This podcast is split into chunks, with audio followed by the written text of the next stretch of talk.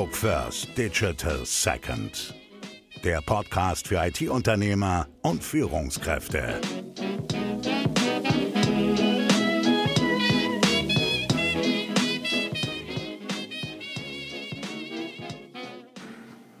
Herzlich willkommen zu einer weiteren Folge Analog First, Digital Second.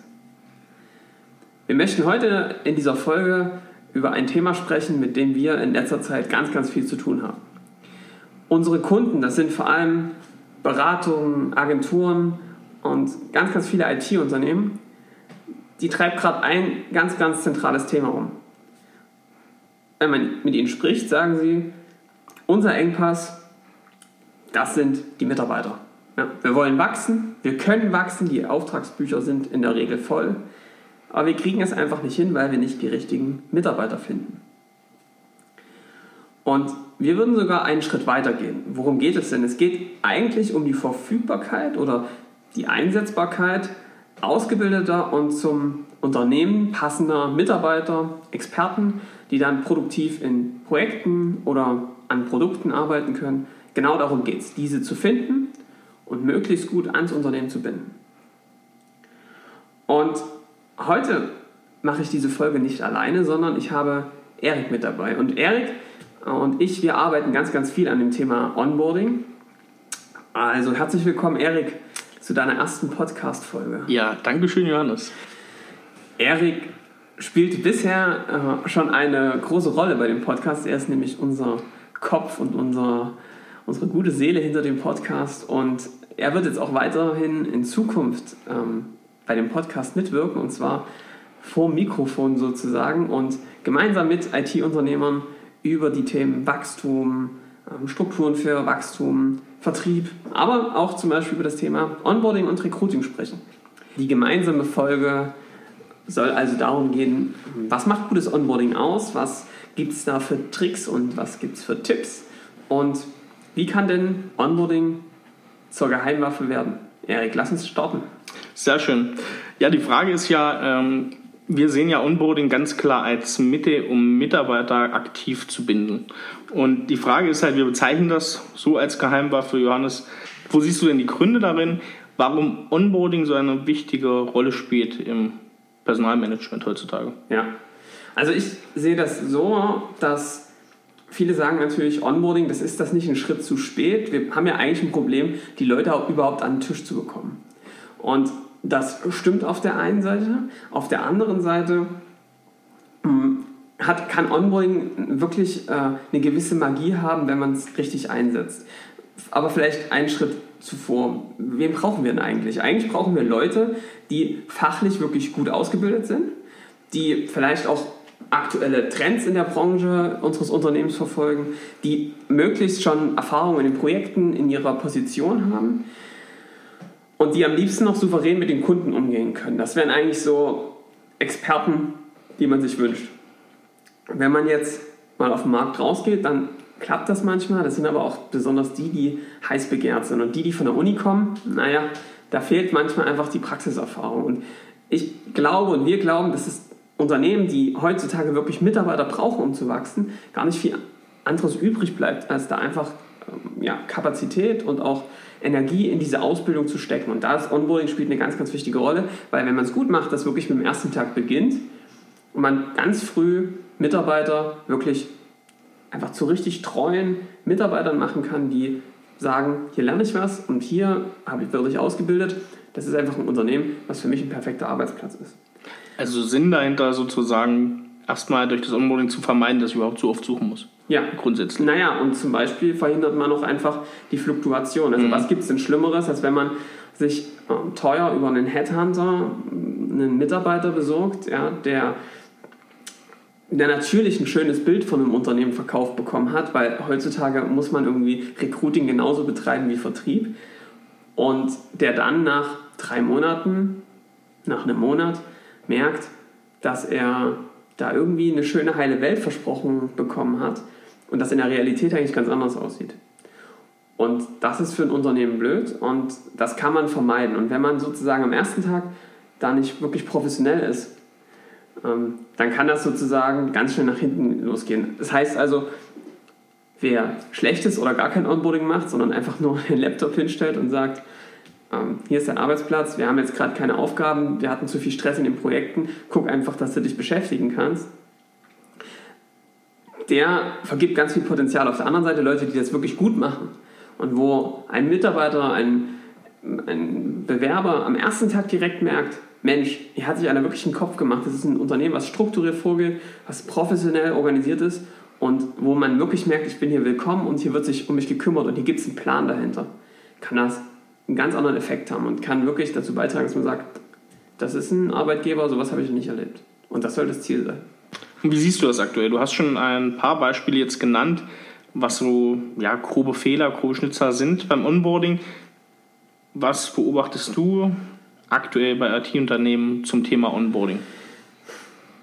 Naja, also ich glaube, dass ab einer gewissen Größe, ich sag mal so 50 plus Mitarbeiter, man ja diesen Prozess schon ein paar Mal durchlaufen ist, dass man neue Mitarbeiter einstellen muss und will.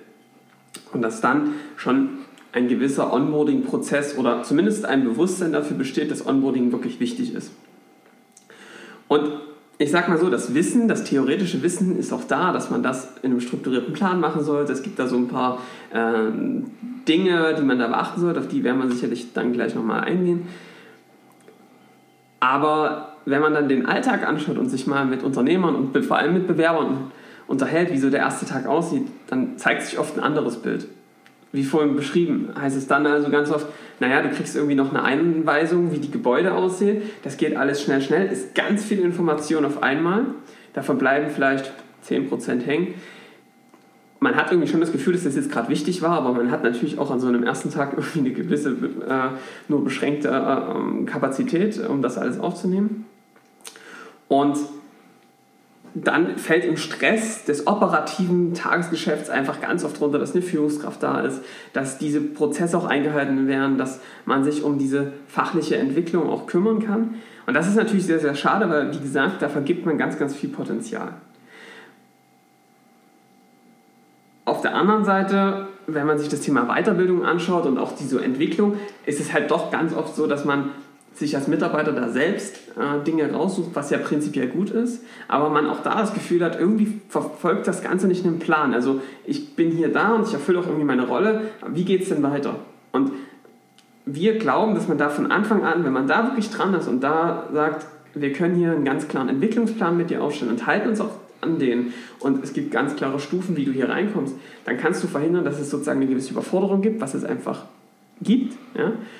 Und dass du, dass einfach die Mitarbeiter merken, wir folgen hier einem Plan und wenn wir den gemeinsam Plan, äh, folgen, dann wirst du möglichst schnell wirklich auf Projekte gesetzt, kannst da produktiv arbeiten, bietest, bietest ganz früh einen Mehrwert äh, für dein Unternehmen und ja, bist auch einfach integriert. Ich glaube, das ist auch was, was ähm, in IT-Unternehmen häufig gut klappt, dass es gerade in kleinen Unternehmen so eine Integration in die Teams gibt, weil man sich untereinander schnell kennenlernt, weil ein gutes Klima herrscht. Bei großen Unternehmen merken wir, das wird ganz oft vernachlässigt, dass es so eine soziale Einarbeitung mhm. und ein Onboarding auch gibt, wo man sagt, ähm, ich schaffe es irgendwie, Vernetzung ist ganz, ganz wichtig in so einem großen Unternehmen. Ich kriege es hin, dass wir die Leute systematisch untereinander vernetzen von Anfang an. Was glaubst du, welche Strukturen neben diesen, dieser sozialen Schicht äh, oder dieser sozialen Seite des Onboardings, welche Strukturen müssen dann noch ganz konkret geschaffen werden? Ja, also wir, wenn man an Einarbeitung denkt, dann sind die meisten ganz oft dabei, dass man sagt, okay, wir müssen jemanden fachlich einarbeiten. Und was uns und unseren Kunden ähm, beim Denken hilft, ist, dass wir das eigentlich in drei Bereiche unterteilen. Das Organisatorische, da geht es also darum, Brandschutz, ja, wie sind wir aufgebaut, wie ist unser Organigramm, wenn es sowas gibt, wie sind, das sind vielleicht die wichtigsten Dokumente, die hier, die hier da sind, wie funktioniert sowas wie Reisekostenantrag und so weiter. Ne? Sowas muss irgendwie ähm, erklärt werden. Und dann vielleicht auch sowas noch wie, was gibt es denn so grob für Partner, Kunden des Unternehmens, dass man einfach so einen groben Überblick bekommt. Ja?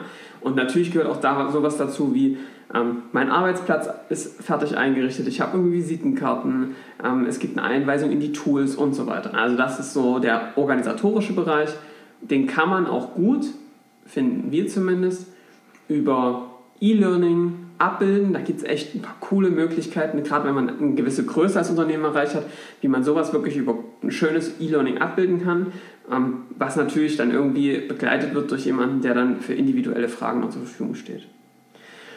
Dann gibt es einen zweiten Bereich, der ist ganz, ganz vielen sofort präsent, habe ich gerade schon von gesprochen, das ist der fachliche Teil, also die fachliche Einarbeitung. Und was ich gut finde dabei, ähm, ist so das Denken in der neue Mitarbeiter, die neue Mitarbeiterin, ähm, dann auch in so gewisse Phasen einzuarbeiten. Also was man ganz oft erlebt, ist, dass es so ein bisschen dahin plätschert und man gibt, übergibt irgendwie Aufgaben, die gerade im Tagesgeschäft irgendwie anfallen. Ja? Also da kommt die E-Mail, ah, da müssen wir uns mal um das kümmern. Was da ganz oft verloren geht, ist der Kontext. Also äh, klar zu machen, wo bewege ich mich hier eigentlich gerade, in welcher Welt. Dafür finden wir es immer gut, dass man mal erklärt, zum Beispiel an Prozessen funktioniert das ganz gut. Wie sieht unser genereller Wertschöpfungsprozess aus? Ja, von Anfang, Kunde hat Interesse bis Kunde äh, ist happy. Und wo sortierst du dich hier ein? Wie trägst du dazu bei, dass wir hier irgendwie zufriedene Kunden am Ende bekommen? Und dann auch auf der anderen Seite ähm, sich zu überlegen, ähm, so eine Einarbeitung halt nicht alles auf einmal und unstrukturiert, sondern wir lieben das in so verschiedenen Phasen zu machen. So eine Art Multigenerationsplan von einem Mitarbeiter. Wie man das aus der Softwareentwicklung manchmal auch kennt, ja, gibt sowas für einen Mitarbeiter. Das heißt, ich sage, es gibt am Anfang vielleicht in der ersten Phase eine Grundausbildung, wo ich so wirklich organisatorische Einarbeitung mache, wo ich ähm, so ein paar Dinge, äh, grundsätzliche Dinge lerne über das Unternehmen und vielleicht Dinge, die wichtig sind für meine Rolle als Berater. Ja? Dann gibt es eine Fachausbildung. Und diese Fachausbildung darf erst begonnen werden, wenn wirklich diese Grundausbildung abgeschlossen ist. Und da kann man ganz genau äh, definieren, was muss ein Mitarbeiter, eine Mitarbeiterin in dieser Phase ähm, wissen, was muss er sie tun und was muss er können. Ja? Also zum Beispiel, er muss wissen, ähm, wie sieht unser Organigramm aus? Oder er muss die Preise unserer Produkte kennen. Das, sind einfach, das ist einfach ganz klassisches Wissen, das kann man auswendig lernen.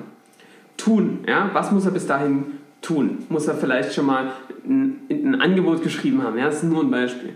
Und ähm, was muss er können? Da geht es wirklich um so ein bisschen äh, Soft Skills. Ja? Also was muss er zum Beispiel äh, gelernt haben in Methoden, in ähm, wie er vom Kunden vorträgt, eigene Workshops zu können und so weiter.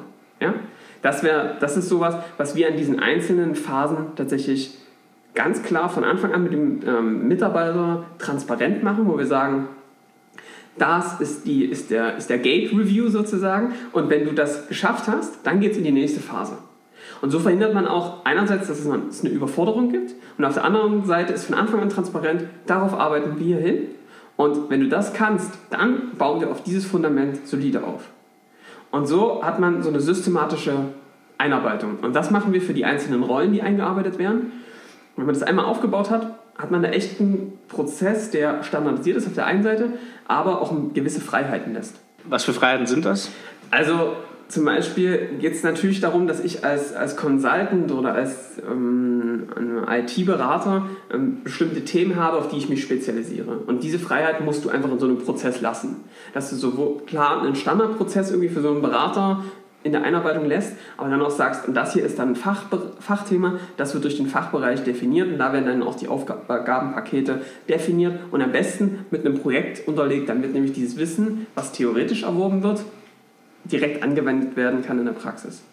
Und auch nach dieser Phase, dieser, wir nennen das dann eine Fachausbildung, gibt es dann wieder so ein Gate Review, wo man sagen kann, was muss er tun, können und wissen. Und dann, das ist meistens die dritte Phase, geht es darum, wie kannst du Experte werden bei uns?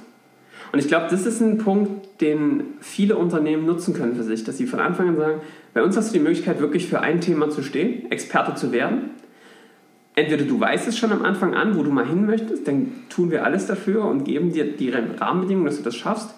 Oder wir auf dem Weg dahin finden wir für dich raus, wo du Experte werden kannst.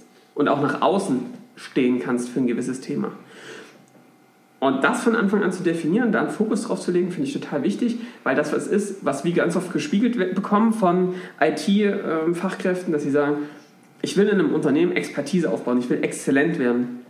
Und wenn du von Anfang an dein Modell auch darauf auslegst, dass so jemand was werden kann, exzellent, als Fachkraft oder vielleicht auch als Führungskraft, geht beides, ist das ein Modell, was sehr den Wünschen von heutigen Bewerbern gerecht wird. Und kommen wir mal auf das Thema zu sprechen, was du jetzt gesagt hast. Ähm, Bewerber müssen sich dahingehend orientieren, dass sie eine Expertise erwerben oder können sich dahin orientieren. Wie schaffe ich das denn in Unternehmen, dass ich diese, jetzt mal Buzzword, intrinsische Motivation einfach für die Leute schaffe? Also auch diese persönliche Entwicklung ganz klar immer auf dem, immer auf dem Schirm zu haben. Genau, und das ist der dritte Punkt. Soziales Onboarding. Wird ganz oft nicht bewusst gemacht. Es passiert indirekt, man kann es aber auch ganz, ganz wesentlich äh, fördern. Also, was ich ähm, wichtig finde darin, und das, das zählen wir da uns ganz oft rein, sind wirklich diese regelmäßigen Gespräche mit den Führungskräften oder mit einem Onboarding-Mentor, die auch von Anfang an in so einem Art Einarbeitungsplan definiert sind und helfen dabei, die einzelnen Gate-Reviews abzugeben. Und in solchen sozialen Onboarding finde ich es auch ganz wichtig, über diese Regeln, Werte und Routinen in den Teams zu sprechen. Wenn man sowas von Anfang an bewusst nach vorne trägt und sagt, pass mal auf, das und das sind die Werte und so und so zeigt sich das, ähm, ist das einfach ganz wichtig für einen neuen Mitarbeiter, dass er weiß, guck mal, wir legen auf so eine Arbeitsweise Wert. Man kann auch sehr schön so einen Punkt reinbringen, das finde ich eigentlich eine ganz äh, coole Idee, dass man sagt, wir ähm, stellen zum Beispiel ganz klar die Forderung, wenn du Dinge siehst in dem Unternehmen, die dich stören, wo du sagst, das läuft ineffizient, ich verstehe das nicht, ich kenne das anders, nicht irgendwo ähm, sozusagen hinlaufen und ähm, dass, dass, du dafür sozusagen äh, eins auf den Deckel bekommst. Das ist eben nicht unsere Kultur, sondern wir wollen das ganz bewusst, dass du das ansprichst, dass du Fragen stellst von Anfang an, wo dir was unklar ist, dann können wir es klären. Oder auch Dinge, wo du sagst, vielleicht läuft das einfach noch nicht so gut, dass wir das offen ansprechen, weil ein neuer Mitarbeiter hat den riesen Vorteil, er ist noch nicht so lange drin, er kann einen gewissen Blick von außen und ich kenne ein Unternehmen, und das finde ich voll smart. Die sagen, nach drei, vier Wochen holen wir alle neuen Bewerber, alle, die neu dabei sind, zusammen und machen einen Kopfstand-Workshop. Wir fragen also, ähm, wie, was läuft hier bei uns, was läuft überhaupt nicht und holen das alles raus, diese ganze Information und diese ganze Sicht von außen. Einerseits kann man da offene Fragen klären, auf der anderen Seite kommen wirklich Ideen, wie Dinge verbessert werden können und ganz, ganz anders gedacht werden können. Also das ist so ein Best Practice, den ich ganz cool finde, weil man da wirklich echt schöne Verbesserungen erzielen kann. Und vielleicht noch ein Punkt, auf den äh, du sicherlich hinaus wolltest, ist, wir legen, wir glauben, dass man sehr viel mit einem persönlichen Coaching erreichen kann. Warum? Wenn man mal ehrlich ist, äh, ähm, ist es für Mitarbeiter heutzutage auch ein Riesenthema, dass man sagt, ich habe hier einen Arbeitsplatz, der mir persönlich gefällt und wo ich glaube, dass ich mich entfalten kann und dass ich hier die Dinge kriege, die ich woanders vielleicht nicht kriege. Und mit einem Coaching, was eine Führungskraft auch wirklich kann, rauszufinden, was ist denn für dich eigentlich der perfekte Arbeitsplatz? Was müssen wir dafür tun?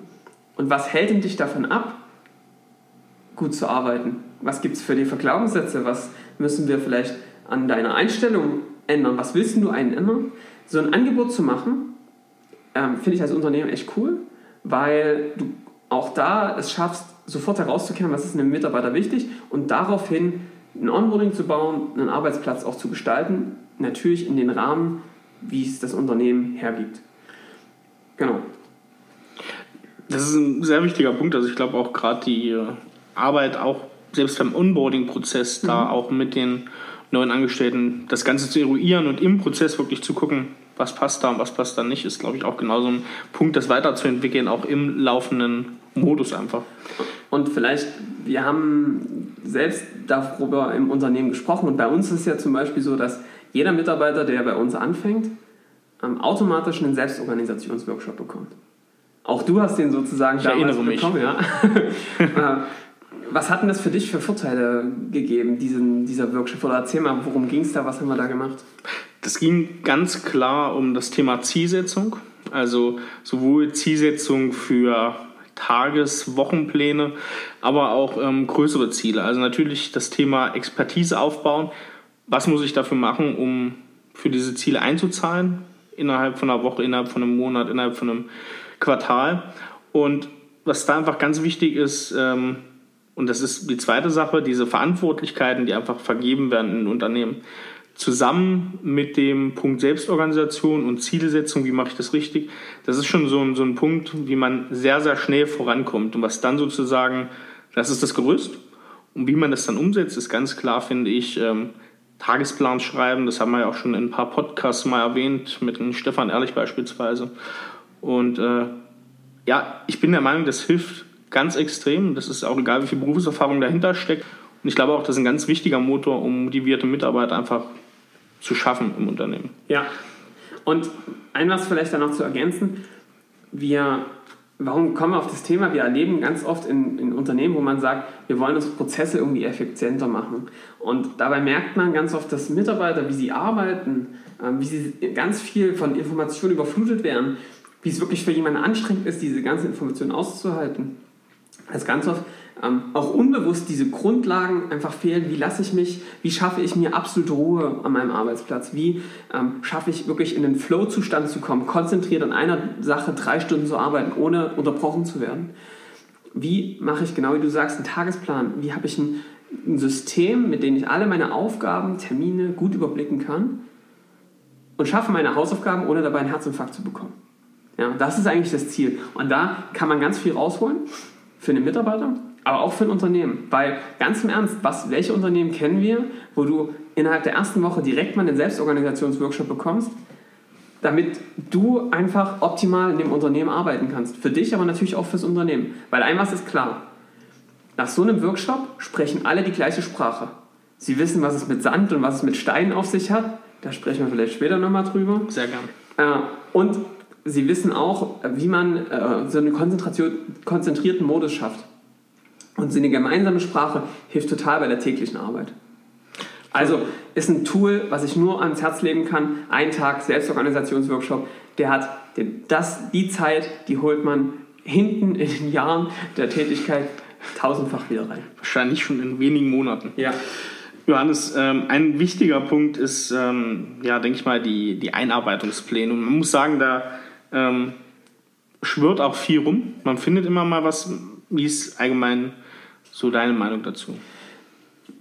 Naja, also die Einarbeitungspläne finde ich generell total wichtig. Was schwierig ist, sind diese ähm, fertigen Checklisten, die es sozusagen da online gibt, weil sie ganz oft wirklich nur das Organisatorische beachten. Und was ich halt super wichtig finde, ist, dass es einen Einarbeitungsplan gibt, auch für den Mitarbeiter.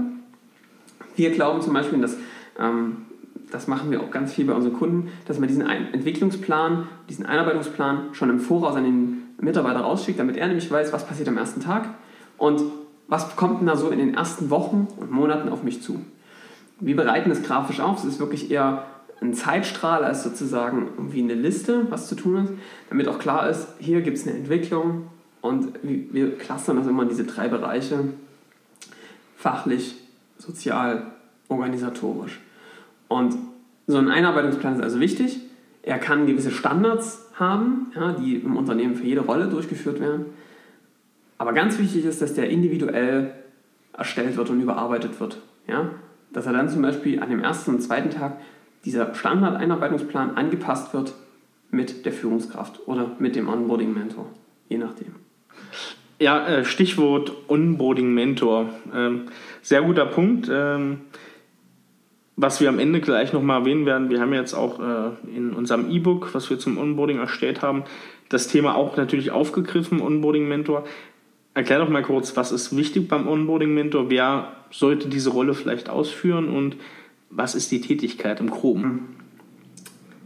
Also, die Rolle des Onboarding-Mentors, die kann echt eine sehr, sehr wichtige sein, gerade in Unternehmen, die schnell wachsen. Also, das ist quasi eine Rolle, die nicht die direkte Führungskraft ist, sondern jemand, der regelmäßig Onboardings durchführt im Unternehmen. Also das kann jemand aus der HR-Abteilung sein, muss aber nicht.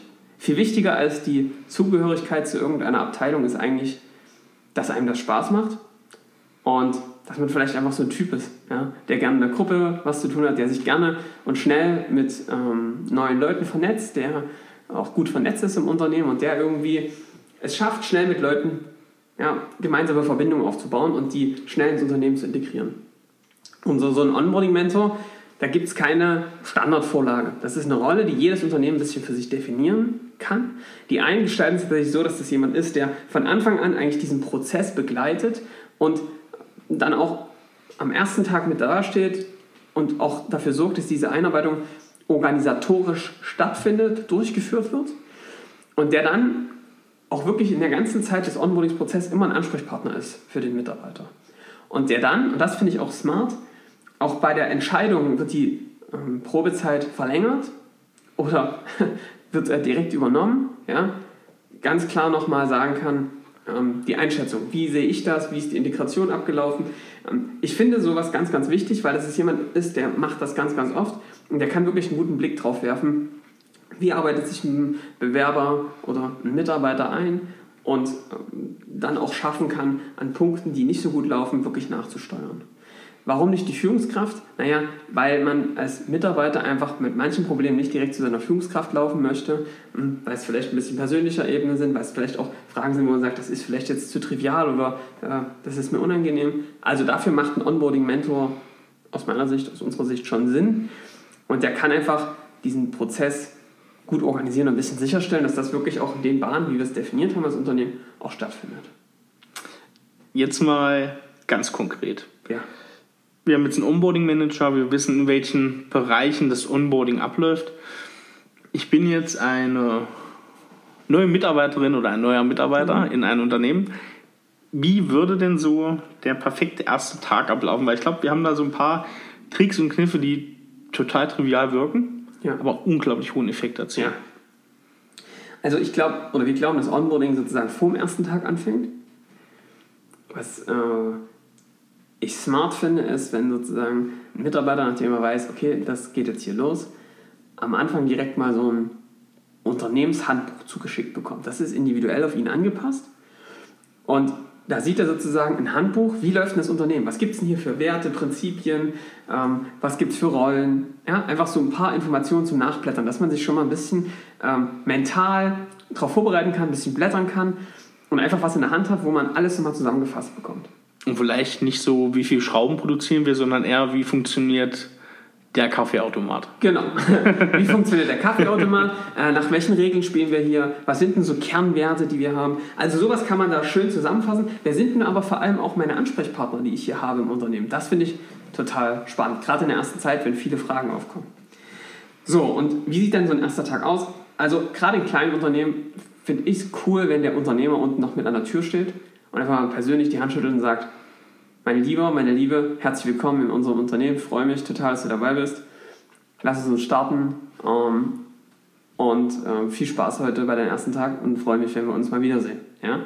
Und dann kann man direkt mal mit seinem Onboarding-Mentor äh, oder mit seiner Führungskraft, äh, das kommt halt einfach darauf an, wie man es organisiert hat, tatsächlich einfach mal einen kleinen Rundgang machen, eine Session, wo man nochmal darauf eingeht, was ist denn uns hier wichtig, was, äh, wollen, wir, was wollen wir hier ähm, vermitteln als Unternehmen, wer sind unsere Kunden, einfach mal so ein bisschen durch die Räumlichkeiten führen und das einfach alles nochmal genau zeigen. Und dann gerne auch einfach mal zu den neuen Kollegen gehen, vorstellen, wer bin ich, die wissen am besten schon, bereit, äh, schon Bescheid und können, äh, kann man einfach mal die Connection schön herstellen. Ich finde es immer ganz wichtig, dann auch zu erklären, wer sind denn die einzelnen Personen, was machen sie hier bei uns und ähm, dann vielleicht auch zu organisieren, dass man ein, zwei Mittagessen nochmal mit denen hat, um rauszufinden, was ist denn genau dein Bereich, was ist denn dein Background, weil das sind am Ende die Dinge, die wirklich die Leute zusammenbringen. Wenn man ein bisschen rausfindet, was ist dein Hintergrund, woher kommst du, was hast du gemacht, was gibt es für Gemeinsamkeiten. Danach einfach zu suchen, um so eine soziale Vernetzung von Anfang an zu schaffen. Wenn, ich mag dann den Gang zum Arbeitsplatz, finde ich super, wenn man dann sieht, da steht der Arbeitsplatz, Laptop, alles da, ähm, gut eingerichtet und die Visitenkarten stehen direkt mal auf dem Tisch. Ja, das sieht man einfach, da hat sich jemand Gedanken gemacht, das ist alles da. Einarbeitungsplan muss da sein. Das ist also so das Wichtigste. Und dann ähm, finde ich ganz wichtig, und das machen wir, wir machen so ein Goalpaper, da, da gibt es dann mehr im E-Book dazu, wie sowas abläuft. Das fängt nämlich schon im Auswahlprozess an, da kann man das super nutzen, mit so ein paar Kernfragen rauszufinden, was ist denn dein perfekter Arbeitsplatz? Die Fragen, wie gesagt, im E-Book. Und auf die wird dann eingegangen. Man überlegt sich zusammen, wie sieht dein perfekter Arbeitsplatz aus? Was, wie sieht denn wirklich, wie sehen die Ziele für dich hier aus? Was können wir dafür tun? Und dann wird dieser Entwicklungsplan auf den Mitarbeiter am ersten Tag angepasst. Nicht am fünften, nicht am zehnten, nicht beim ersten Feedback-Gespräch. Am ersten Tag wird geschaut, wie kannst du dich hier zu dem entwickeln, der du mal sein wirst im Unternehmen. Und dann wird ein verbindlicher Plan mit diesen Gate-Reviews, die ich schon beschrieben habe, gemacht und man arbeitet direkt daran, wie kommst du jetzt in die Umsetzung und dann geht es direkt los am zweiten Tag mit dem Umsetzen, mit den ersten Workshops. Selbstorganisation, die Grundausbildung und so weiter. Das ist dann also gleich getaktet. Und nach dieser Session finde ich es auch super, oder in dieser Session, dass man als Führung zwischen Führungskraft und Mitarbeiter nochmal klar macht, wie wollen wir hier eigentlich führen. Ich habe in dem Podcast schon ein, zwei Mal über Delegation Poker gesprochen. Das ist eine super Geschichte. Einfach untereinander auch ähm, zu klären, wie möchtest du geführt werden, wie ist mein Führungsstil, wie findet man da zusammen, dass du deine Freiheiten hast und trotzdem eine gewisse Guidance, eine gewisse Richtung, mit der du vorangehen kannst. So. Und dann kann man natürlich auch auf sowas verweisen, wie so ein, ähm, ja, wie diese E-Learning-Plattform, das zählt alles mit da rein, das in deinen Einarbeitungsplan. So, und so ein Tag, ähm, der geht dann auch mal zu Ende. Ja, man kann dann noch, weiß ich nicht, machst du halt noch die Datenschutz- und die Brandschutzerklärung danach und dann ist so ein Tag, geht so ein Tag auch zu Ende. Und was ich cool finde, ist so ein i-Tüpfelchen hinten drauf. Ähm, das machen manche Unternehmen, ich fand das eine coole Idee. Ähm, die Mitarbeiter, Mitarbeiterin kommt nach Hause, macht die Tür auf und zu Hause steht ein Strauß Blumen mit einer Karte. Vielen Dank, dass du da bist bei uns im Unternehmen. Wir freuen uns sehr, ähm, dass du jetzt ein Teil von unserem Team bist. Herzlich willkommen. Ja, das sind einfach so ein paar Kleinigkeiten, wo es einen zack in die Ecke wickelt, weil man sagt, so hat sich noch niemand um, uns, um mich gekümmert als Mitarbeiter. Das ist wirklich ein Unternehmen, mit dem ich arbeiten will. Extrem wichtiger Anker. Und am besten nicht einbrechen, sondern probiert das dann über den Partner zu regieren, den Blumenstrauß mhm. zu platzieren in der Wohnung. Das ist vorteilhaft.